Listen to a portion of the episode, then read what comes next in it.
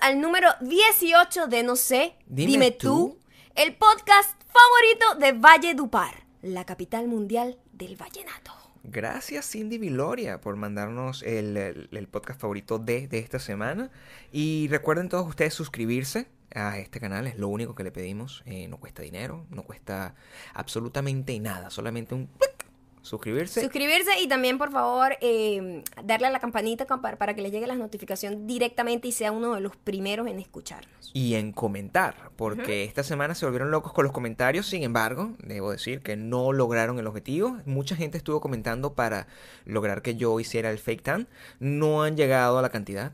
No por eso Gabriel todavía está pálido. pálido como Pálido. como si no viviera cerca de la playa, como De si verdad que tu piel se ve ahorita más o menos como Jessica Chastain. Más o Me menos. veo así ahí, de blanco. Nivel. Así de blanquito, Sí. así de blanquito. Por favor, denle color a Gabriel. Sí, que sigan, sigan comentando y además estoy agregando un, un- un nivel adicional porque yo soy una persona que siempre pide, pide.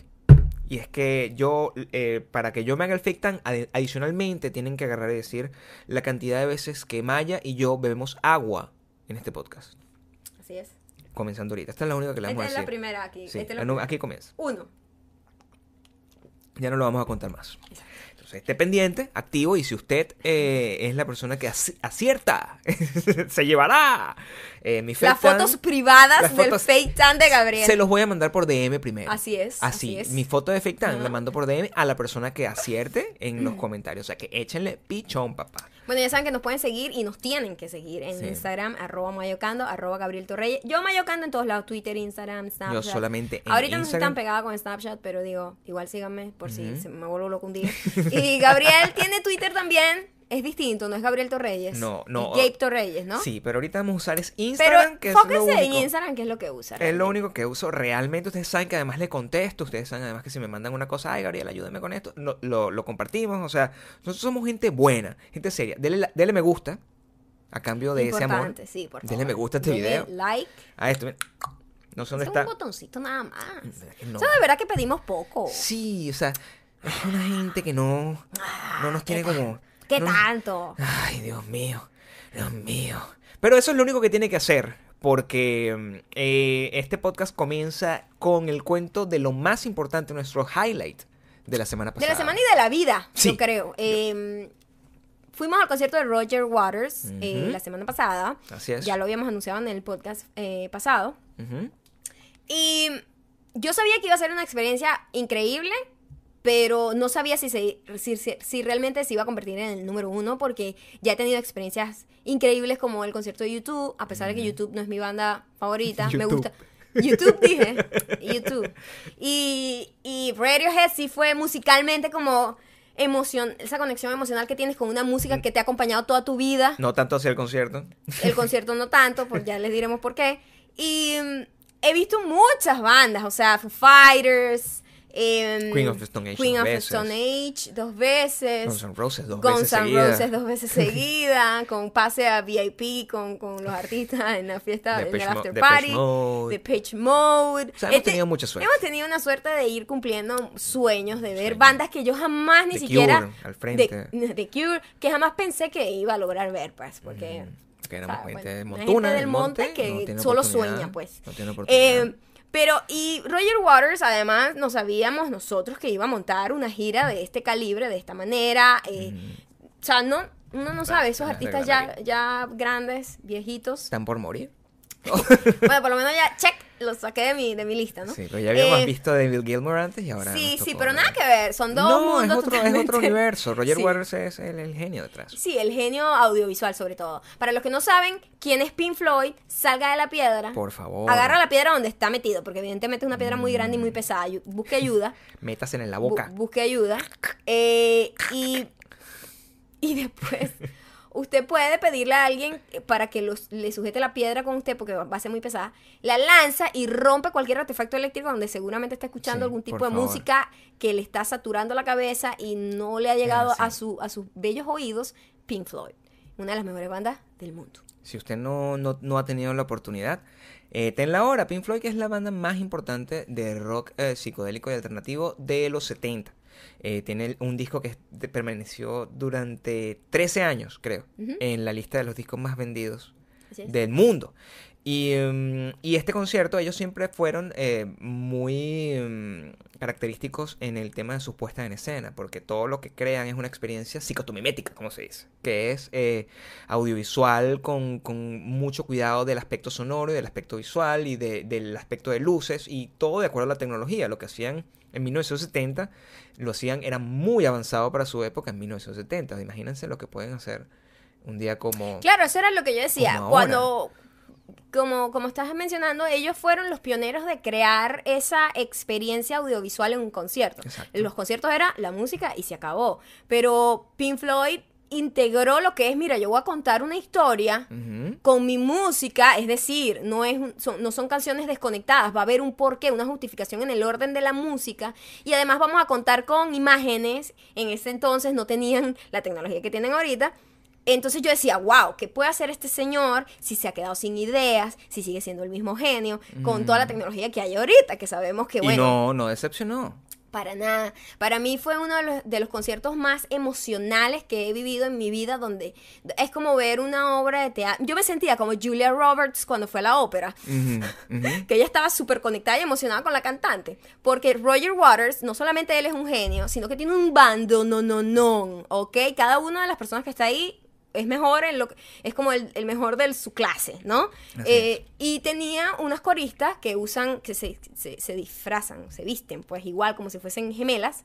Y esas chicas se robaron el corazón de todo el, el, el estadio. Porque tenían un bozarrón. Eran unas increíble. voces de ópera, una cosa que era Sí. para morirse. O sea, cuando ellas estuvieron, ellos tuvieron como tres presencias importantes, como en tres canciones, en donde tú literalmente, yo me sentía que, que me, no sé qué me estaba pasando.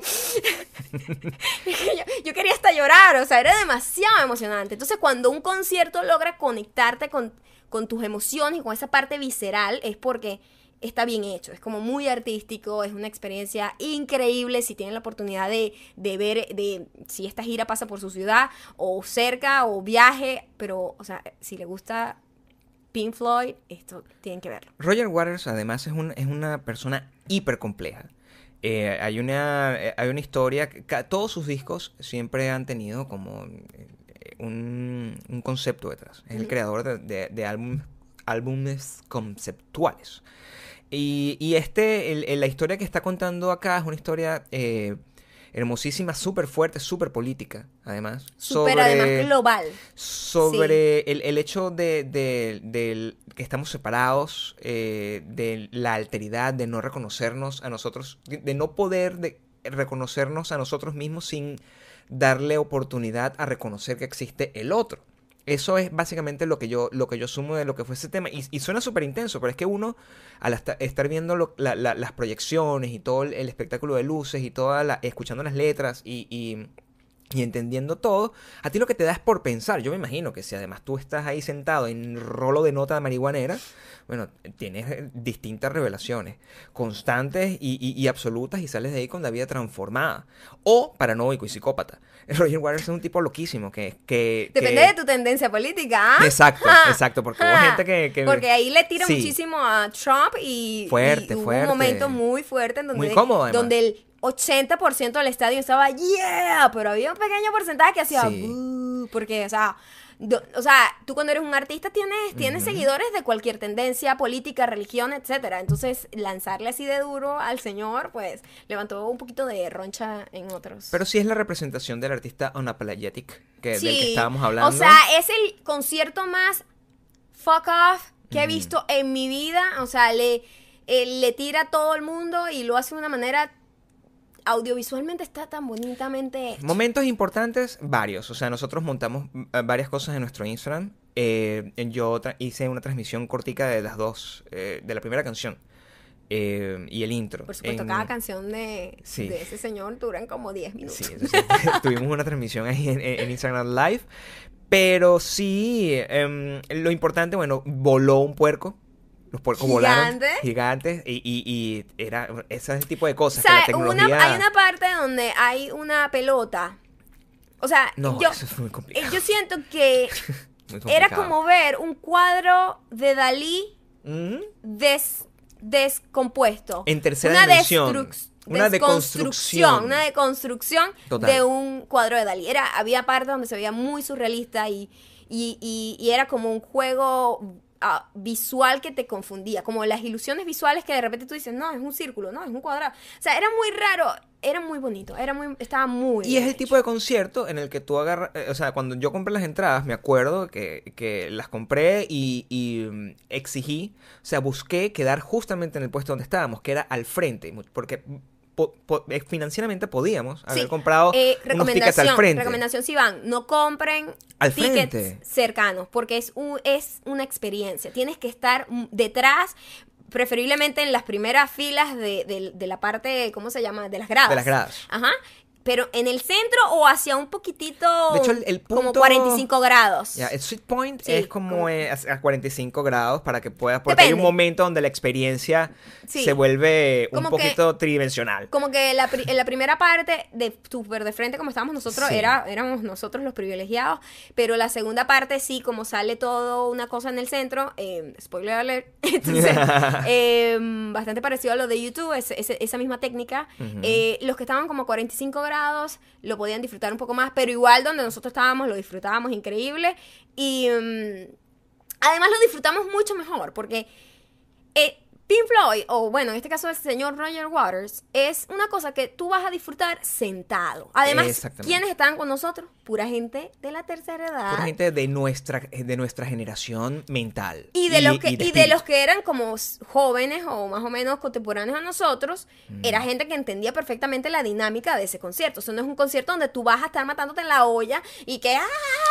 No. No, la madurez le llegó cuando La les cayó el madurez pelo. Cuando hace cayó el que pelo. tú además Claro. disfrutes la música desde una perspectiva distinta. Sí. Que es siéntate, cállate y observa. Porque eso es lo que vas a hacer en un concierto de Roger A nosotros, Waters. a nosotros nos pasó una historia completamente distinta cuando fuimos a ver a, a Radiohead, que tuvimos la oportunidad de ver Radiohead, em, que es una banda que nosotros amamos, pero estábamos muy cerca. Y suena como una locura, porque, ay, sí, bueno, estás muy cerca, ¿cómo no vas a disfrutar eso? Es el ambiente de festival y el Sí. ambiente de concierto lo que nosotros Pero nos hace también, maltripear. sí, sí, pero también ese concierto está bien para disfrutarlo así, está hecho para eso, Está porque, hecho porque es un- la propuesta donde- audiovisual donde bailas. mm, Es un concierto donde bailas. no es tu concierto, Ajá. no es el concierto de Raiders, es un festival donde tocan un montón de bandas y ahí lo que importa es la música y disfrutar el momento, ¿no? Depende como a ti te guste disfrutarlo. Nosotros, que somos una gente de la tercera edad, nos gusta tener la comodidad de por medio para que eso no sea un inconveniente y no, como no sea una distracción. Yo voy a disfrutar Este del concierto tenía hasta interludio, o sea, que pues, te da tiempo de 15 minutos para ir al Exacto, baño. o sea, además que el señor, por favor, yo sé si yo tengo ya la, ya la, la La- la- vejiga, la, tengo pequeña. Tengo un problema con la próstata. Ya, ya la, ya la vejiga, la próstata me, me pisa la vejiga, yo necesito Claro, ir al baño. claro. Y el señor considera que su cuerpo necesita un break como de 15 minutos Sí. y nosotros también lo necesitamos. todos Nosotros también, todos nosotros. Porque es un concierto largo, ¿eh? No así el concierto de Radiohead, una vez más, que es mi referencia de cómo una, la, la juventud puede arruinarte un concierto. Por eso usted nunca encontrará a Maya y a Gabriel rumbeando en una, a menos que sea una experiencia hicimos- que tenemos que hacer. Lo hicimos en dos oportunidades por Sí, razones... Porque, porque son los artistas que son. Bueno, porque si no- Si no, no tienes otra oportunidad. Y Radiohead, ese fue uno de sus mejores conciertos En- la de- vida. De, de- de ahora, En ¿no? la vida. Donde tocaron todo, tocaron todas las canciones que no habían tocado en toda la gira de los grandes éxitos, la tocaron ahí y la vibra, de hecho, está grabado en el Lollapalooza, si lo quieren ver, el concierto de Lollapalooza es uno de los mejores conciertos de Radiohead en la actualidad. Ay, eh, pero nosotros tuvimos la, la- la- la desgracia de estar eh, flanqueados por un grupo de adolescentes. Gente joven. Gente, joven, y llena de energía, tanta energía que lo único que hace es eh, batirse como si fuera un... un- Con la energía normal y también un poco alterados. Sí, Un en poco estados alterados, en estados alterados, pero está bien, yo lo respeto. Yo respeto que momento, si tienes esa edad, bien. usted eh, eh, échese, fúmese lo que usted quiera, fúmete su, su, su marihuana. En, si red- usted quiere. en realidad yo soy súper antidrogas, pero Sí. si tú quieres promover ese tipo de comportamiento ilegal acá, Tú le- ponle un pito, por primera vez me voy a colocar pito aquí, a fúmese su marihuana. Ay, no, Gabriel, no me pongas a editar, coño. Eh, y- Hazlo tú mismo, dale. Eh, Fúmate.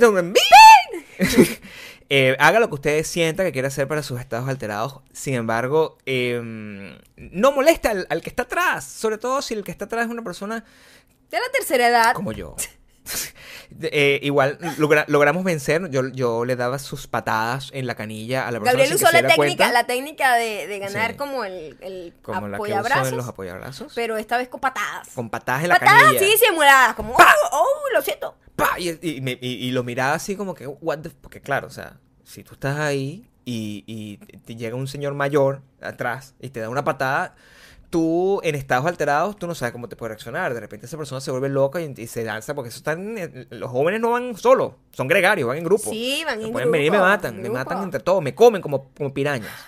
Pero en este caso el niño resultó ser una persona decente, simplemente entendió. Él se veía como un niño adorable y estaba tripeándose su música, pero tanto que bueno, que me pisaba, me Sí. empujaba, nos daba codazos, o sea, era como, dude, Yo me acuerdo que, que cuando él finalmente se dio cuenta, no fue tanto por las patadas, sino porque él tenía un bolso.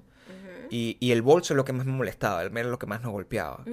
Y el bolso como que yo le pegaba era el bolso. Y él lo sentía, porque entonces era como que él entendió que si él no se movía, él iba a sentirse incómodo en su baile eh, tribal. Y a- así fue que lo logramos. Pero uh, usted podrá imaginar, quienes escuchan este podcast, que, mm, oye, pero ustedes sí son amargados, ustedes, Por supuesto. ustedes son unas personas que son jóvenes todavía y que además les gusta esa música de rock. Porque usted eh, no, no disfruta de esa experiencia de bailar y tripear.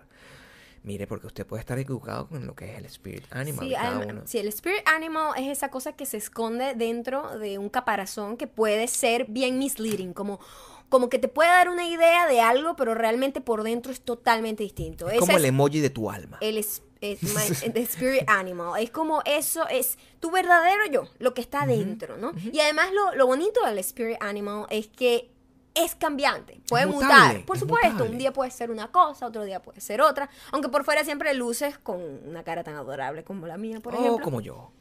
Que mi spirit animal es un supermodelo de Calvin Klein. Eso es muy cool, a mí me gusta. Tu spirit animal siempre está como con Siempre una está por arriba. por arriba, ¿no? Siempre está Sí, por arriba. Y hay gente que no, que tiene su spirit animal que, bueno, se siente peor de lo que es. Exactamente. Eh, hablando de Spirit Animal, eh, llegamos a una conclusión. Sí. Después de toda una experiencia bastante compleja, ¿no? Primero queríamos ir a, a un restaurante peruano, que era nuestro restaurante peruano favorito, pero nosotros tenemos una maldición. Cada Nosotros tenemos una maldición. Cada vez que nos gusta un restaurante decimos, disfrútalo mientras pueda. Porque es muy, Es muy probable que van a va a quebrar. Así es. Va a quebrar. Nos ha pasado ya con muchísimos restaurantes y he llegado a la conclusión de que no es que nosotros tengamos una maldición. No. Es que la gente...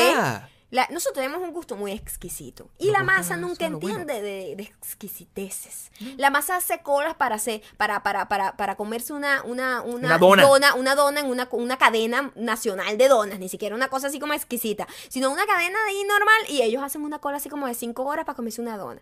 Nosotros somos una gente exquisita. Somos que gente queremos correcta. ir a comer uno de los mejores ceviches peruanos que habíamos probado en nuestras vidas. Era yo- el lugar donde íbamos en nuestros aniversarios. Sí, o sea, era nuestro lugar como Nuestro wow, lugar de San o sea, Valentín. increíble que venía alguien a visitarnos y lo llevamos para Lo allá. llevamos para allá. Muchas veces nunca lo supieron apreciar porque la gente, lo es que masa. le gusta es la la, gente es masa. masa. La masa. La gente lo que quería era un pollo frito así Dame una gigante. pizza. Exacto. Una pizza. Bueno, con la cosa es que- Pizza. La cosa es que nosotros, bueno, pasamos por la gran decepción, todo parecía genial, ahí siempre es difícil encontrar puesto para estacionar, el vale parking es un rollo, a nosotros no nos gusta usar el vale parking, me da fastidio que, que me estén cambiando el asiento porque yo soy muy enana, entonces me cambian el asiento y yo tengo que estar ajustando los vidrios y la vaina, coño, este es mi carro, me molesta. Entonces, por eso a mí no me gustan los vale parking. Es un tema. Y era un tema es conseguir estacionamiento para este lugar. Claro, porque todo está tomado por los vale parking. Entonces nosotros todo iba perfecto y nosotros, wow, estamos teniendo un excelente día. Cuando llegamos al lugar, ¿qué? ¿Qué encontramos? Encontramos que decía enormemente cerrado. No así, yo tenía un presentimiento, recuerdo. Yo Ah, tenía un sabías. malísimo presentimiento. Sí. Yo decía, ¿qué es esta locura? O sea, ¿cómo es posible que, que- que me voy a meter? Porque me late en el corazón. Yo sentía que eso, está, que eso está cerrado. Y cuando, cuando en efecto estaba cerrado. Y decía, para siempre. Para siempre. Cerrado. Para A mí me dio una mala espina cuando pasamos y no había, no había el parking, no Sí, había se no había había hecho muy fácil, se había hecho muy fácil. Fue, fue un sufrimiento porque el otro ceviche peruano que a nosotros nos gusta Queda en Hollywood. queda, no, queda en Nueva York.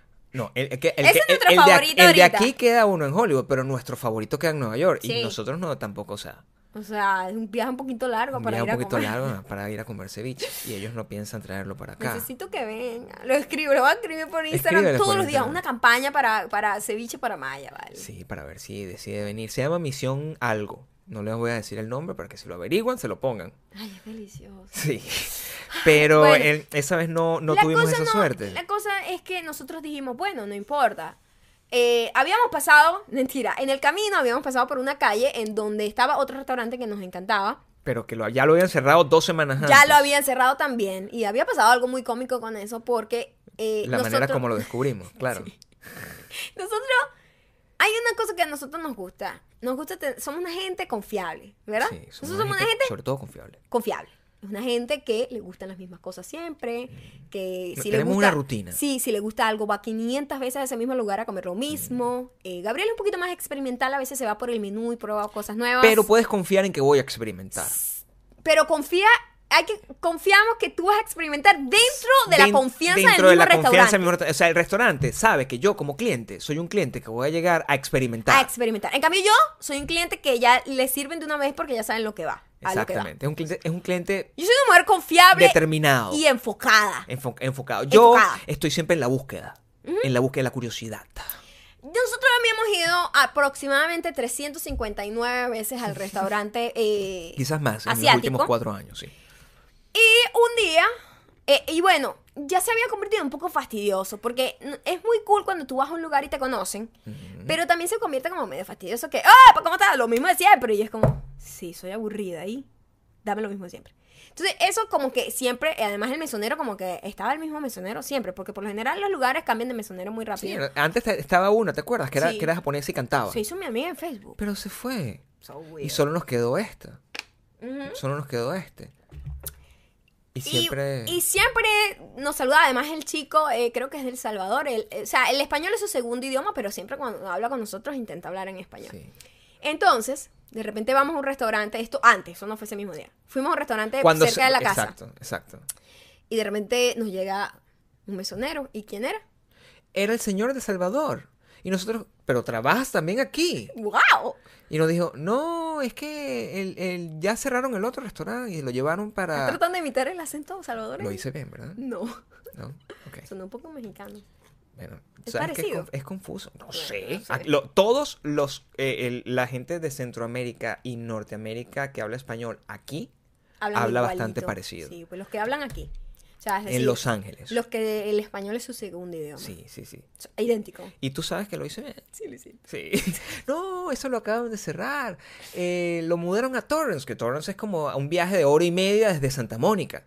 Cosa que es como que Nada que ver. es un poco avanzado para eso. Pero, happen. pero y, y al final, bueno, lo- la, la historia triste es que nos arruinó este restaurante aquí, porque entonces ya no podemos ir a O este sea, restaurante. exacto, ya habíamos dado, le habíamos dado una oportunidad a este restaurante y ahora también vamos a tener al mismo mesonero que va a decir lo mismo de siempre. Ay, qué ladilla. No, porque aquí eh, literalmente comemos siempre exactamente lo mismo. Porque somos así. somos la misma Somos. Somos confiables. Y bueno, muy confiables, pero nosotros eh, cuando nos dieron esa noticia se nos rompió el corazón y dijimos, ¿qué otra vez volvió a pasar? Nos cerraron uno de los restaurantes favoritos en donde es la mejor carne japonesa, porque no es de sushi, especializado no es en sushi, es especializado en la carne japonesa, que es una de mis favoritas, por cierto. Sin embargo, este día Que por que eso, estamos Eva, hablando, que es bastante, o sea, la comida peruana eh, tiene una influencia japonesa importante. Al sí, final pues me son gusta lo mismo, ¿eh? Es, Me gusta es exactamente lo sí. mismo con un poquito de, Bueno, de guaguancó de latino. latino. Claro. Pero sí, lo, lo que nos pasó ese día, volviendo al cuento del restaurante peruano, es que cuando regresamos al lugar, yo había dicho, Oye, oye, tú estás muy perceptivo ese día, Gabriel. tenían los poderes más avanzados. Tenías unos poderes ahí Había escuchado Pink ¿no? Floyd todo el tiempo. Sí, me imagino. todo en el estado correcto, Exacto. Sin alteración. sin alteración, solamente así, alerta, Como el gato. Y mm, eh, cu- cuando, cuando pasamos, yo le dije, oye, pero vamos a regresar, porque yo creo que lo vi abierto. Investigué en Google, decía abierto, pero maldita sea, o sea, si, lo- Pero si lo si- cerraron hace dos ya semanas. el tipo nos lo había dicho y ya nosotros lo habíamos confirmado porque Nos lo habíamos visto. mintieron, ¿Qué exacto. pasó? Sí. No sabíamos. No entendíamos. Regresamos, nos metimos. El restaurante lo cambiaron.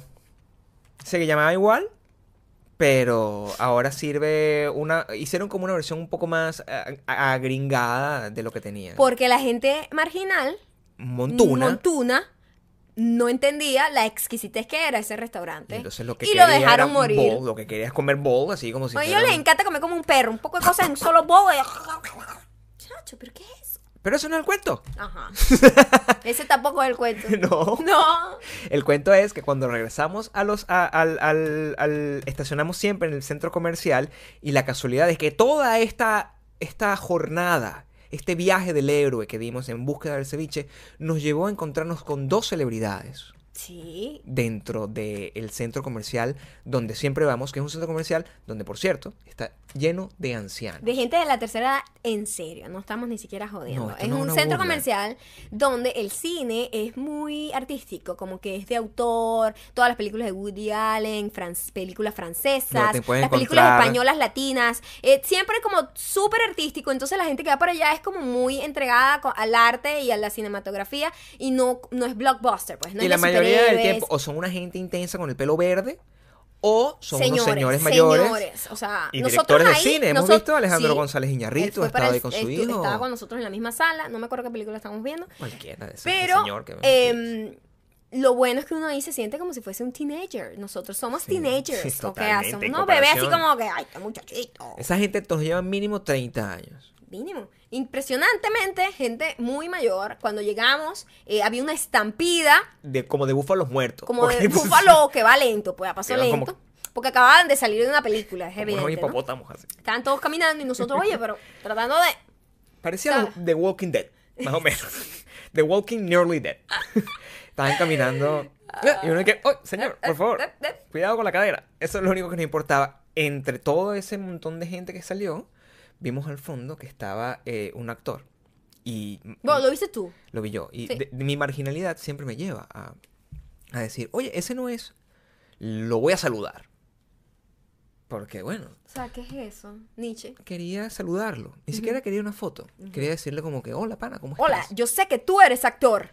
Pero el gran tema es que yo no me acordaba del nombre. Y esto le debe pasar a todo el mundo. Claro. A todas las personas que nos están escuchando, estoy seguro que ustedes ven a alguien, y eso nos ha pasado, nosotros lo hemos visto al lado, que nos agarran y nos dicen y que, "Mm, ¿y esa quién es? Y también que nos dicen, ah, esa no es la de la película, pero no se saben el nombre. Sí, sí, es muy difícil, a menos que sea Tom. Cruise o gente muy, muy grande. Kim Pero- Kardashian, pero, aquí te así. tropiezas con muchísimos, muchísimos actores que has visto en películas, Y series, no pero, sabes el nombre. pero yo no me sé el nombre. No y de él no me sabía el nombre. Pero es un actor que además nosotros amamos, pero no, no lo tenemos como en el top of mind, que, Sí, que se dice. sí. Em, él- yo decía, pero este es el actor que estaba con, con, con Amy Schumer en Trainwreck. Y es el actor de Saturday Night Live. El actor, pero lo que me vino a la mente es el de Skeleton Twins. Esa De es la Kristen película. Wiig. con la Sí, película recordamos como todos sus eh, compañeros menos a él. Y Maya me decía, Maya me decía, pero tú no vas a llegarle a esa persona diciéndole, Sin oye, saber el nombre. tú eres el de, el- el- el- yo no sé tu nombre, pero sé que estabas con Kristen Wiig, o sea, y eso, eso nos llevó a que mi Hay sueño, gente que lo hace. sí, sí, eso nos llevó al sueño de, de se, se me rompió en, pe- en pedazos, pero tuvimos la, porque en- durante esa duda, ese momento me acerco, no Oye, me fue un acerco, día de sueños rotos, pero, pero después de inmediatamente, rápido. Sí. como una oportunidad. Una nueva esperanza de vida. En ese momento se me rompe el sueño con, con, con Bill Hader, se llamaba el actor. Lo supe días después. Bill Hader. Y de repente, ¡ra! pasa un señor mayor vociferando lleno de ira, Ira. a una señora. Ira grandote y como medio jorobado. Como medio jorobado. y dice, "Ah, ah, ah". Todo lo que decía era así como con, con, con, con mucho dolor acumulado por años, como con un señor que fue, evidentemente fue a la guerra, sufrió, ha visto la muerte, ha estado cara a cara con la muerte. Y el tipo va como vociferando y creo que él también le iba como diciendo a la esposa, yo no sé, este actor es de no sé dónde, porque evidentemente Porque también lo habían visto. Es lo que pasa. Es lo que es- lo habían visto, todo el mundo lo había visto. Eh, y, y si estabas ahí, sabes más o menos el cine. Lo que pasa es que hay una gente que tiene su nivel de montonismo mayor, que se acerca, y hay otra gente que simplemente va y lo critica desde lejos. Exacto. Como, como Como todo el mundo. como nosotros. Como nosotros lo estábamos haciendo. Y como esta pareja que vimos. No, no lo estábamos criticando, pero digo. O sea, lo comenta. Sí. Lo comenta. Y esta, esta pareja mayor también lo estaba comentando. Porque lo, lo estoy muy seguro que la señora Ajá. dijo algo como que- algo montuno. dijo algo como que, mira, pero este es el actor, no sé qué, de Saturday Night Live, ¿a ti te gusta? Y el viejo, Y el viejo. ¡ah! Quiero decirles que no era cualquier viejo. Porque ahí yo el, me doy cuenta. el viejo. El viejo era un viejo importante en nuestras vidas. Yo me doy cuenta y digo, hey, ese no es Clint Eastwood. ¿Cómo? Ese no es Clint Eastwood. Es el señor bravucón Número uno. número uno del mundo. Y claro, esto es el gran problema que tenemos con este podcast. y el gran problema que tenemos con esta anécdota y porque, la razón por la cual hemos dado tanta vuelta para llegar a este momento. ¿Cómo sabemos si era realmente Clint Eastwood? Yo nunca he visto a Clint Eastwood de cerca. Nunca lo podremos saber. Lo único que La- sabemos esa de Clint nuca Eastwood, era de Clint Eastwood. Esa nuca era de Clint Eastwood, Gabriel. lo único que nosotros sabemos de Clint Eastwood es su, su reputación como una persona que ha vivido Que ha vivido. Que ha sufrido. Que ha sufrido. y que tiene mucha amargura por dentro. Y que no se la calla. Y mm, nos puse a pensar, oye, ¿qué tanto se parece Clint Eastwood a ti? Muchísimo. Nos dimos cuenta que, y, y- y eso nos viene a, a- a- a- nos cayó la locha, como se dice, con el tema de tu spirit animal. Mi spirit animal era esa señora, prácticamente un unicornio. Sí. Una gente contenta. Una gente feliz. Claro, pero mira, vamos a saludarlo. Abierta a la experimentación. Abierta a investigar todo lo que te trae el menú de la vida. Así es. Mientras tanto, Clint O Maya. o Maya estaban pensando ciertamente en otra cosa. Y es que tú te imaginas que, que cuando tú ves a Maya, eh, un- probablemente tú piensas que ella es como un poppy, como un perrito por dentro. Pero en realidad Soy, es el señor Clint soy Eastwood. el señor Clint Eastwood Total. total. Y a nosotros se nos puede hacer muy difícil pensar que Maya eh, y, y nosotros como pareja no seamos la cuchitura que usted piensa que somos. Y, y nos, dio, nos dio mucha curiosidad hoy cuando nos hicieron un comentario como que, oye, pero Tú Por- mandaste una foto de un, un screenshot, screenshot. de una conversación Porque de nosotros por WhatsApp. tuvimos un fin de semana muy romántico, Maya y yo. Siempre lo tenemos muy romántico, con dulce amor, con, con, con- con mucho, mucho cariño, mucha exploración. Y el- compramos algo y yo se lo mando y siempre nos mandamos esos mensajes que son sumamente ridículos, pero son los mensajes después de 12 años. Y mm, yo lo monté y el comentario número uno es, ay, pero ¿por qué no la, la tienes en tus contactos como Maya Ocando? Bueno, porque yo me llamo Maya Ocando, en principio. Em, nosotros desde el día uno, además, desde el primer momento, nosotros que guardamos nuestros números y nuestros nombres, fue con nombre y apellido, jamás fue Gabriel o Maya o la muchacha que conocí en la fiesta, no sé qué. O princesa mm, de colores. Sí, no, siempre fue Maya Ocando y Gabriel Torreyes. Y así ha sido por 12 años. 12 años. Jamás en la vida hemos Mm. sentido la necesidad de ponernos un apodo de por vida, como este es tu nombre, Cuchicuchi. No tiene necesidad de colocarnos una Me yo me vomito si dice Cuchicuchi llamando, me o sea, me voy, me voy. Claro, en porque vómito. No se puede colocar. No se puede. No se puede. El, el, mm, de hecho, hasta por razones de seguridad. Esto no, nun- nunca lo pensé hasta, hasta ahorita Epa, estaba es que, es que eso. hasta mi mamá yo la tengo con nombre y apellido, mi papá con nombre y apellido, mis hermanos con nombre y apellido. Esa vaina que, hermano, la prima, la amiga mía. Señor, ¿qué usted vive en un mundo muy peligroso. Si usted lo secuestran, lo primero que van a buscar en el celular que le robaron Es una gente para es un torturar. nombre para torturar y para Claro. pedirle dinero. Si usted le roba el celular a Maya, el celular de Maya dice mi cuchurucucú, a esa es la persona que le van a pedir plata. Sí, o sea, o sea, y además a mí eh, no me gusta, pues. Me parece súper ridículo. Está bien el que Es lo un poco haga. tonto. El que lo haga, cool. No, si usted pero- es feliz con eso, cool. Que le diga el cuchi cuchi. Pero no tiene nombre. Ruki ruki llamando. Yo no puedo con esa vaina. Yo tengo nombre. Tú tienes nombre. Yo y, tengo a mí- y yo nombre. creo que a nosotros nos gustan mucho nuestros nombres. Claro. Y estamos super proud of it. So, nosotros nos llamamos Mayogando, Gabriel Torreyes. Nosotros y no listo. necesitamos pruebas De de, amor. de- de- de- de amor. Es, En, es- un, en, un, en un número de contacto. es la misma razón por la que de repente usted, que Maya, no tiene anillo de, de, de casada. No necesitamos pruebas. Nosotros estamos Ni de casados, compromiso. Ni nada de esa ridiculez. Primero no me gustan las joyas. O sea, las joyas me parecen como... No las entiendo. No. Y mucho menos después de saber todo el sufrimiento que se pasan para tener diamantes y la gente igual sigue teniendo. No estoy diciendo que no vaya a tener un, un diamante en algún momento, Pero no sé, es como... pero no es algo que estamos Es buscando. que yo prefiero gastarme esa plata en otra cosa. en otra cosa. Sí. No necesitamos pruebas de nuestro amor. No necesitamos pruebas de nuestro amor.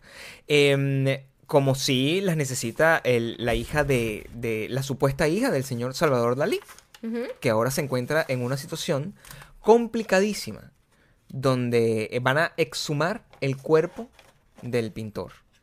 Oye, pero cuéntame un poco más porque yo vi como el titular, pero no sé qué es lo que... No, es literalmente no sé qué es lo eso. que. Resulta que hay- eh, eh, nada más el titular suena como, o, o el, el lead de la historia, suena como un cuento corto surrealista. Eh, sí, eh, yo creo que para él es como... Es una obra de arte. Es una obra de arte. Su muerte, sí, sigue siendo, sigue siendo arte póstumo. Sí. Vamos, van a sacar el cuerpo de Salvador Dalí para hacer la prueba de ADN y confirmar si es el padre de una pitonisa que leía las cartas en Girona y que supuestamente es el fruto de una relación del pintor con una mujer en el pueblito de Cadaqués. Wow. Una señora que lee las cartas Wow. está convencida de que su padre es Salvador Dalí. No, solo una loca tratando de llamar la atención y ya. O sea, ¿cómo tú tienes el poder de No exhumar sé, un cuerpo? si tienen, ¿Cómo funciona no sé eso? si tienen las pruebas. Lo que yo, lo que yo, eh, lo que me parece sumamente complicado, porque ese señor, ¿cómo hacen una prueba de ADN? Yo estuve tratando de, de- de entender. Gabriel, después de muerto, igual sigue habiendo información Claro, genética. pero, pero, pero eso es, es- es meterse con un, ya, ese cuerpo, Eh, o sea, pero- déjelo descansar. Sí, ¿cómo para qué? ¿Qué quiere? ¿Plata? No entiendo. ¿Qué No, quiere? no sé, bueno, yo me imagino que más que plata, estar asociada, Decir que su papá es Salvador Dalí. siendo una pitonisa que lee las cartas, suena como... Pero oye, el papá es el Como que cría. ¿Qué importa si él fue el, el donador del esperma? Yo creo que es una tipa tratando de llamar la atención. o de tener plata. Pero esa es la historia de hoy. Esa es la historia de hoy. Me de- parece, de- me parece que es como un, un botón de oro para los, su- todo, toda la obra de arte de la vida de Salvador Dalí y toda esa ex- excentricidad que lo caracterizaba. O sea, que mueras y que, te, que vayan a exhumarte porque una tipa que lee las cartas diga que es su hija. O sea, parece un poco jalada de los pelos, pero... Parece. Parece. Pero eh, hay cosas peores jaladas por los pelos igualito pasan. Sí. Por supuesto. O sea, si, si, si Kim Kardashian pone a, a una, una encuesta en Twitter para tratar de, de que eso pasó hoy también. Ajá. Para tratar de que la gente sea la que escoja El nombre del perrito el de la nombre del hija. perrito de la hija. O sea, tú me vas a perdonar. Y que, y que el nombre que esté ganando Sí. O ganó, yo no sé. sea Baby, Baby Jesus, Jesus. Niño Jesús. El niño Jesús, pues. Es como... Además, eso es más impactante aquí que en nuestra cultura, porque en nuestra supuesto. cultura nosotros tenemos gente que se llama Jesús. Claro. Eso es un- una aberración para los gringos, como que, ¿qué? O sea, Jesus, él se llama Jesus. Sí. Eh, Jesus, Sí, like the Christ. Y aquella es María y este es José. Pero para, para los y gringos para eso no ellos es existe, no como. existe. Es como o sea, Dios. Es, es como exacto. Para ellos es como llamarse Dios. Entonces, para ellos es un poquito más impactante. Para nosotros, como Jesucito, pues. Exacto, Jesús. Chucho, pues. chucho, Ese ¡epa! chuito. Chuito. Exacto, eso no tiene ningún problema. Pero para los gringos eso es complicado. Entonces, como este señor, eh, eh, Kanye West, se hace llamar a sí mismo Jesus, Ajá. Eh, lo complicado está no solamente en, en, en, en el método con el cual se está tratando de escoger el nombre y que el nombre que esté dando la, la- dando la lucha sea Baby Jesus, sino que si Jesus es el nombre del papá y este es Baby Jesus, es como que la relación más directa es entre Kanye West y el perro, no entre Kanye West y la hija. Sí, pero bueno, es como su nieto, ¿no? El perro es como el perrito de la niña, ¿no? Estamos asumiendo entonces que hay una relación eh, compleja y consanguínea. No, papá, no, pero bueno, o sea, cuando la gente tiene perros, ellos creen que son sus padres. Ok. Es, es una cosa muy rara que pasa, pero ellos creen que son sus padres. ¿Tú quieres tener un perro? No, pero no porque recoger pupú caliente en una bolsa es una cosa que no sueño para nada. Sé que pueda pasar cuando ya estés así como dentro de 10 añitos tú, que llegues ya a la etapa final de tu vejez. Eh, bueno, ¿Tú es mi pupú? Bueno, te pongo un pañal, eh, te pondría un pañal y, y a lo mejor contrataría a alguien para que haga ese trabajo sucio. Tú me vas a meter Pero yo en- tener que ir todos los días a pasear a, a un perrito y después tener que recoger el pupú caliente, nada más, lo, lo del que sea caliente, que acaba de salir del cuerpo del, del perrito, Del me- cuerpo. es lo que más asco me da. Entonces, no, o sea, muy cool, toda la gente que tiene, yo amo a la perrita de, que tiene mi mamá, la adoro, o sea, porque yo no me tengo que encargar de eso. Soy como una buena tía siempre, ¿no? Yo soy como una buena tía. Claro.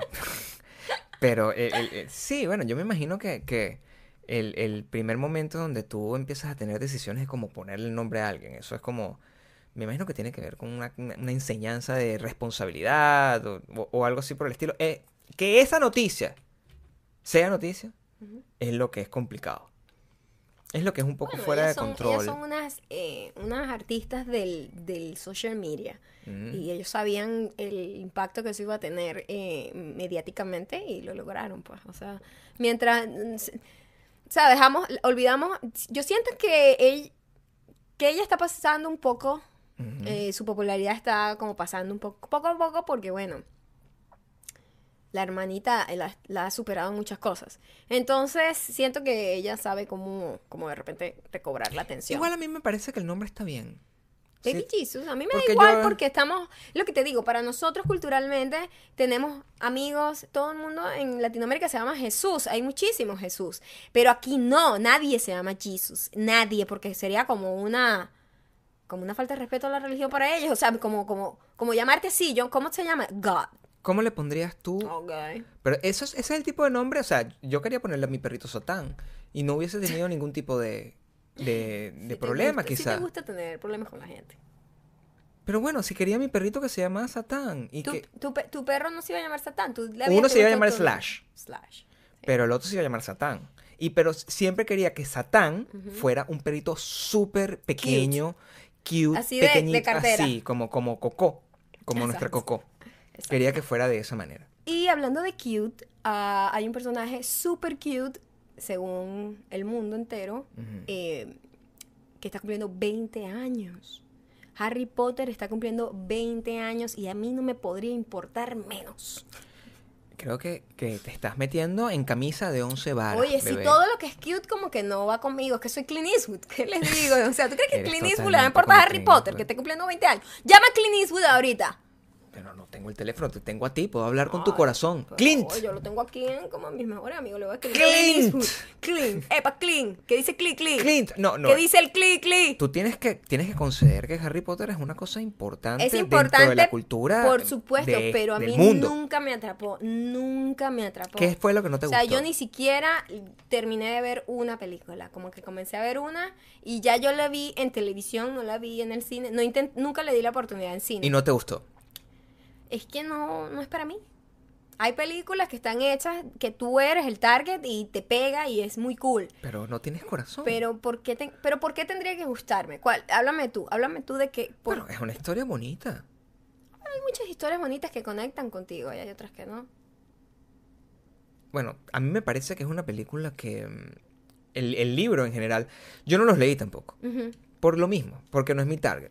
Pero sí puedo reconocer que, que, mm, el- el- es un libro que cambió la historia, de, hizo que mucha gente leyera cuando no tenía que leer. El gran problema es en lo que generó después. ¿Qué género? Lo que generó un montón de, de- de gente pretenciosa que cree que es superior a ti porque lee libros de Harry Potter. Siempre pasa y ese es el gran, ese es el gran problema. Siempre el gran pasa problema eso. es que la, la- la- la- la gran mayoría de las Potterheads, Potter, Potterheads, no lo sé ni decir, eh, y de los Potterheads creen que son superiores a ti porque saben cosas de Harry Eso pasa con cualquier fanaticada, como que eso, la fanaticada pone bruta a la gente, o sea, la fanaticada hace que esto es todo y lo demás es nada, o sea, no. Pero hace eh, que uno aprecie menos la obra. La fanaticada no, el fanatismo es lo que quiero decir, perdón. y la Eh, fanaticada, que es la gente esa. La fanaticada, bueno, exacto. Pero tú puedes ver algo que puede ser buenísimo, ¿ok? Y a ti no te gusta. Puede, Sí. puede haber algo que tú dices, "Mm, está bien, a ti no te gusta. Por ejemplo, Thor es un tipo que es considerado uno de los hombres más sexy del mundo. A mí no me gusta. Pero yo no voy a decir que es feo. Yo no voy a decir, el tipo es asqueroso, da asco. Pero a mí no me gusta, ¿entiendes? Claro, no, yo derecho. no digo que Harry Potter no sea increíble y que no sea unos libros que unos libros que formaron parte como de la infancia de mucha gente. Cool, pero a mí no me Es que no está- conectó nunca conmigo. Está bien disentir, pero el, el- el- la- la- el hype detrás de todo eso es, una- es lo que no está bien. El, No, el- está bien para los creadores. Pero a mí no me importa lo que ellos hagan them. en sus tiempos en, en sus tiempos libres. A mí no me importa que ellos se, posen- se pongan así de spectu patronum cuando lo están haciendo. ¿Qué A mí- carajo es eso? es una- importante en el mundo de Harry Potter. Wow. Bueno, es que No es, sé nada. es un, es un, es I'm un- sorry. es como un hechizo. Hechizo. El spectu patronum. El espectro patrón. Spectu patronum. ¿Qué idioma es ese? ¿Se inventaron un idioma? Yo creo que sí. Yo no sé, es que yo no soy tan fanático. O sea, yo simplemente me, me pasaron por encima, pues, las Yo sí, películas. fui, yo sí soy fanática, pero de, del Nintendo. Porque yo crecí eh, jugando Nintendo. Claro, bueno, ¿verdad? hoy anunciaron de, de que va a salir el Nintendo, el Super Nintendo Super Nintendo eh, Mini. Mini. Y sabemos que en esta casa se va a sufrir. Claro, porque nosotros nunca logramos. No, eh, lo logramos, no logramos con el otro ahí. tampoco. No, pero el otro yo me enteré más tarde. Los lanzamientos de esos equipos aquí, la gente se mata, hace colas por día. Ay, mi amor, mira, mi amor. Yo me fui de un país de que hace cola para comida, yo no voy a estar haciendo cola para un perol Sí. de esto. Yo me O sea, acuerdo. tente un poco de respeto, quiérete, quiérete, vete a tu casa y respétate, respeta igual- tu dignidad. Igual lo voy a tratar de. O sea, el gran problema es que yo me enteré, me enteré muy tarde en cuando lo anunciaron en internet. Entonces yo no estuve como en el anuncio de internet para la hacer pre. la precompra. Ah. Eh, y, y, y- pero esta vez sí, sí estoy, estoy pendiente, estoy suscrito, estoy. O sea, tenemos todo. un poco de esperanza todavía. La esperanza es lo último que se pierde cuando yo lo visualizo. Muy bien. O sea, si yo lo visualizo, tú sabes que, que las cosas pasan. Además, con el millón de dólares no me va a costar mucho. no, el costo no es lo complicado aquí. No, no, Lo- el- complicado el- es la lo cola. Yo- complicado es como Sí. lograr tener una de esas. Eh, La porque vez vende pasada- pocas. La vez pasada, eh, yo pasé todo. Diciembre era como el regalo prometido. O sea, yo iba de, de- de tienda en Es tienda, verdad. iba por Best Buy y preguntaba, ay, señor, por favor, está botado. En una, en una pregunté, mira, tienen el Nintendo Mini, se rieron de mí mi cara. O sea, es. es- Y yo trataba de, de cargarlo conmigo, ahorita jugaría. Eso. Pero no lo logré. Igualito, eh, no se pierde la esperanza. Eh, si usted quiere eh, hacerlo, los, lo sacan el 29. El 29 de septiembre. Trae 21 juegos clásicos. Y lo anunciaron hoy que, que iba a salir. O sea que bueno, la gente que juega, eh, sobre todo de nuestra edad, lo va a disfrutar. Sí, es como para tener un souvenir del pasado. Porque a los niños no les gusta eso. No creo. Eh, es como, como es nostálgico y no es una cosa que uno va a estar jugando eso como una consola de- moderna que los niñitos juegan y juegan y juegan y juegan con, con eso. Es simplemente para tenerlo y como una cosa de colección prácticamente. Una cosa que no quedará para colección ni para nada Mm. es Girl Boss. Sí, Girl Boss, Boss. eh, pues me tiene me tiene sin cuidado. O sea, eh, ¿qué primero, la primera, yo estoy hoy Está- Clean Eastwood all the way. Clint Eastwood all the way. Sí, em, ya saben que no me gustó, que de hecho hubo un momento en el que me chocaba tanto el personaje que me molestaba siquiera verlo y no lo vi, solo vi dos capítulos.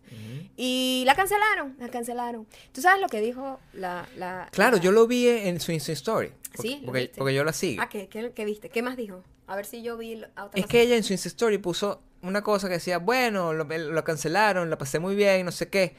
Pero ya no voy a dejar que nadie más eh, haga una caricatura de mí. Lo dijo, eh, se leyó muy mal. Se leyó como el personaje. Se leyó Exactamente. como lo, lo que cae mal del personaje. Ese es el, tra- ese es el gran problema. Impresionante. Lo le- se leyó muy mal porque ella lo que estaba diciendo era como, bueno, o sea, a partir de ahora... que habían tomar- dañado su historia. Y- Eso así se entendió, pero lo que estaba diciendo era como que a partir de ahora, o sea, fue divertido, pero que más, ella más quiere como las próximas cosas que haga, no las quiere hacer como, como eh, alejándose tanto de la realidad, sino que todos sus proyectos... siento que tiene una actitud muy Porque es ella. quema quema quema quema breaches quema quema Eh, puentes. Sofía, bueno, entonces Sofía. es como oye esta gente dio la oportunidad de que tú desarrollaras una serie es verdad no salió como tú querías. Pasa muchísimo muchísimo o sea nunca hay demasiadas manos en el plato, como dicen. Eh, hay demasiadas manos involucradas y tú tienes un sueño y hasta que tú no eres, eh, no sé, Woody Allen, que hace lo que le da la gana, porque él es el director, escritor y es O David Lynch. productor, David Lynch. O sea, gente que realmente tiene to- absoluto control de su creación. Si tú no eres esa persona, tú vas a pasar por muchísimas, "Mm, yo no lo hubiese hecho así, Es aunque, aunque tu cara esté ahí. Es difícil porque en, en este caso em, Netflix había sido muy correcto con el tema de... Netflix era como eh, eh, eh, Help Us, nunca cancelaba series. Ujú. Y este año cance- canceló tres. y, y canceló series con mucha, con mucha fanaticada. Pasó con lo de Sensei, pasó con el la otra que, eh, de, de Get Down, que era una serie excesivamente cara por el director de Moulin Rouge. Y una serie visualmente genial, pero imposible de pagar. Y esta porque no le fue bien con la crítica ni con la audiencia. Ni nada. O sea, no Pero como Netflix es un universo donde tú no sabes cuánta gente te ve, tú no sabes absolutamente nada. Sí, a ciegas un poco. Eh, bueno, hay que ver cuál será la nueva cosa que ella hará. Terminó con una, con una broma. Ella, el- el- ¿Te acuerdas? La, la historia más importante del primer episodio era que ella se compró una chaqueta y esa chaqueta se, consi- se, se convierte como en, en el amuleto de toda la cosa, ¿no? Y al Sí. final, más adelante, no me importa hacer spoiler, más adelante ella recupera la chaqueta. Ok. Bueno, ella se pone, sale con un Insta Story con la, con la chaqueta puesta. Ok. Como que terminó con eso, como que para los que no, que- para los que creen que no me gusta, que, que no me siento contento ni orgulloso de, mi serie, pa, se puso su chaqueta, fue como el mensaje que quiso dar, pero bueno, la gente la destruyó porque la gente la odia. Es un personaje, Y este... ella, Sí, ella, ella como persona es un personaje muy polémico que hace que un grupo la adore o un grupo la deteste, pues. creo que, que eh, Sofía Amoroso es como la ensalada, quizás. O sea, si tú te pones a analizar... algunos la aman y y, otros la otro- y detestan. otros la detestan completamente. Alguien que yo puedo ver en su mirada de sufrimiento, que la ensalada, a pesar de que, bueno, ha tenido que formar parte de su vida por un tiempito, eh, se ve que lo, que lo está sufriendo. Por si no han visto esta foto, es una foto que yo quiero enmarcar y tener en mi casa como inspiración. Jonah Hill, este actor que ha estado, siempre ha sufrido de sobrepeso, eh, eh, ya ha estado nominado al Oscar. Es un muy buen actor. A mí me cae muy bien, me encanta. Y comenzó me encanta siendo su super trabajo. bad. Comenzó siendo super bad, pero es un actor serio. Y son- Mm. Uno de sus mejores amigos es eh, Leonardo DiCaprio. DiCaprio. Es un O actor, sea, un actor verdad. actorazo, un actorazo. Mm. Pero siempre ha sufrido con, con la obesidad. Ha sido obeso como desde niño. Como yo, pues. Eh, no vale, obesidad, pero for real. Y mm, wow, y rebajó, salió una foto donde está él así con un, Está papeado, está como con un shake, como una Thor. protein shake, Sí. eh, y todo papeado. Es- tiene músculo, ha perdido mucha grasa, se ve que le ha echado muchas ganas, pero wow, tú ves la foto y es la, es la, son los ojos más tristes que yo he visto en mi vida entera. Y lo que yo puedo ver es esas ansias por una hamburguesa en esa mirada, Nosotros esas ansias por esa pizza. hemos analizado cada Sí. eh, eh, eh, y después de eso yo me puse a ver fotos de gente que está visiblemente haciendo dieta, sobre todo gente que fue gorda y que ahorita está y ninguno tiene una sonrisa en el rostro. Nadie está feliz. No, y me dio me, me di cuenta de que fuiste muy perceptiva al respecto. Sí, bueno, se veía muy triste y dijo, Hay bueno, mucha tristeza. se estaba tomando su protein shake así como, Esta- bueno, Yo tú tienes que tomar una decisión. Yo puedo vivir, hay gente que se autoengaña y, ahí la sonrisa cambia. Más bien tiene una cara como muy feliz en las fotos de, del después. Pero, pero, es verdad, como de infomer- infomercial. sí, pero esa gente en realidad está drogada, está drogada de hambre. Sí, por eso. Porque nosotros, nosotros hemos hecho dieta Sí, y, es y- lo peor y- que le puede pasar y a un lo único humano. que lo único que, es, que hay es dolor, Sí. dolor y sufrimiento. Dieta para tomarse una foto, o sea, es una cosa sí. No, te- no tiene mucho sentido. El, el, Hablando de eso, yo creo que voy a hacerles un video sobre mi nueva, Sí. mi nuevo camino. El en- nuevo en- Spirit Animal de Maya. El nuevo Spirit Animal es Clean Eastwood, pero Clean Eastwood sabe que tiene los triglicéridos, triglicéridos altos. Entonces, este, no, estoy haciendo un cambio en mi alimentación y les voy a contar un poco, pero eso va a ser un video aparte que no Un video aparte, sin podcast, sin nada. O sea, Yo un voy, a video estar, entre- voy a estar como en la playa cuando eso esté pasando. Em, pero sí, Jonah Hills y toda la gente que come ensalada tiene problemas. Y, y también tiene problemas la gente de que está haciendo la película de, de Han Solo. Ajá. Porque eso el fin de semana, el- el- la semana pasada eso fue un escándalo, porque ellos tenían media película hecha y votaron al director. Y ¿Pero qué a- pasó? a los porque los directores querían hacer una película de... eh, querían convertir la película en comedia. Porque son una gente que está loca. Es, es una Comedia gente... como, háblame más. Ellos habían- Cuéntame.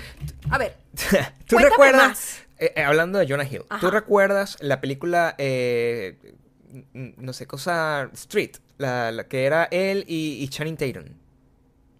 Ah, que eran como malandros, que se hicieron pasar por malandros. Pero es una comedia con Era acción. mala. Era una comedia con acción. Mala, mala. Agarraron a estos directores porque ellos querían darle un tono un poco más ligero A Star Wars. a la película, a esa película en particular de Star Wars, porque la otra película de Star Wars, la, de- la que fue sola cuando estaba Diego Luna, donde estaba Sí. eh, la otra, ¿Les la- parece muy intensa? Les pareció muy dark. Entonces querían encontrar como un punto medio y, y yo bu- buscaron unos bichos que llenaron la película de chistes. Tanto así que está Donna Glover, el de, el de Atlanta, ahí, o sea, que es un actor serio, pero me imagino que es que querían bajarle, eh, eh, light, lighten el espíritu, del, el spirit animal de la película. Y los votaron, los votaron la semana, la, O sea, la semana pasada. Hicieron un desastre ahí. Claro, tuvieron que llevar, la gente está, eh, los productores están tan molestos que tuvieron que llevar un, un acting coach para el actor, ¿Quién es porque el actor? Yo no me sé el nombre, es una persona que si lo veo en la... Seguramente vas a querer acercarte. Me voy a querer acercar Yo sé y tomar una foto. actor, me voy a querer no tomar una foto con él, pero no me sé su nombre. Se llama Ok. Aidan Something. Ok. Em, pero él, eh, nada, hay un desastre, pero metieron a Ron Howard, Ron Howard a, a dirigir. Ok. Y que es el que hizo una mente maravillosa y es el que ha hecho, ha producido eh, películas que entran dentro del espíritu de Star Wars. So, hay esperanzas, pero vamos a ver, eso es complicado. Complicado, complicado. Bueno, yo creo que vamos ahora a las recomendaciones. Claro. En nuestras recomendaciones de hoy, empezamos con un documental Oh, que vimos ayer, por cierto. Es un documental de, ¿cómo es que se llama? Michael Moore. De Michael Moore. Sí. Se llama Where to Invade Next. Eh, cuéntanos un poco sobre el documental. Es... Suena como que... Hola. Oye, Gabriel. Gabriel. Gabriel Torreyes. Eh, eh, ¿podrías, escribiste un libro. ¿Podrías contarnos un poco sobre de qué trata, de qué va? El espectador que podría encontrar en este nuevo documental. Fíjate que es una película sumamente cool. Y yo la puse porque quería ver algo que no, que no me robara mucho la atención mientras comía. Pero aprendimos muchas cosas no, con ese y- y, y documental. cuando, y cuando lo pongo se me hizo súper interesante porque a mí me gusta el estilo de Michael Moore. Siempre, con todos los problemas que tiene, Un poco izquierdoso. que es eh, excesivamente izquierdoso y, y que eso no está mal cuando eres izquierdoso en Estados Unidos, está mal cuando eres izquierdoso y quieres meterte en los problemas de otros países como en Venezuela, ahí es donde está mal ser izquierdoso. Em, pero en, en este caso, él me llamó la atención porque él se fue, su, su teoría es que el, Estados Unidos ha hecho muchas cosas malas. Cuando va a otros países a quitar cosas como petróleo o diamantes o no sé qué, y además sale con las tablas en la cabeza. Entonces él estaba proponiendo ir a, a- Europa, a, países en, en- en otras partes del mundo y, ro- y, y como robar, como suele hacer Estados Unidos, cosas buenas. Cosas buenas. Ajá. Y descubrimos Pero muchas cosas cosas. buenas, de verdad, que Cosas podrían están pasando. sí, mejorar eh, el país, ¿no? Y, y bueno, esa era una cosa, com- o sea, el eh, sorprendente, mm, en la, la película pasan muchas cosas y, y- y es muy sorprendente en, en muchos sentidos. A mí me sorprendió muchísimo que, por ejemplo, en Islandia, en Islandia...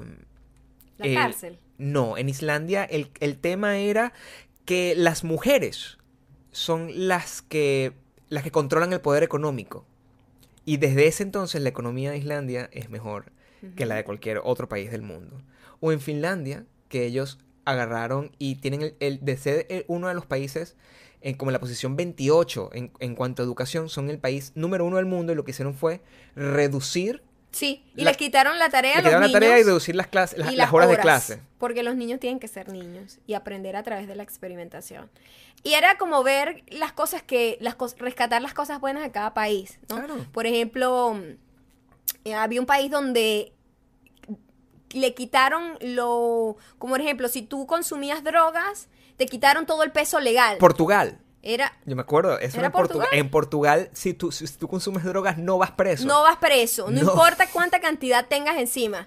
Lo que haces es que te, te ponen como en un programa para recuperarte, para salir de las drogas. Pero jamás, jamás enfrentas eh, pena, pena legal, No te nada, meten preso. Nada. y él decía, yo sa- puedo sacar un, un- un- un montón de cocaína frente a ti Sí, y y, no vas y el preso. señor así, no, es que no podrías. Y Y, como- y- y él así como, ¿what? Entonces, y él contaba que desde que quitaron eso hace como 15 re- años, Se redujo el crimen. se redujo totalmente el crimen y se redujo hasta el problema de la droga.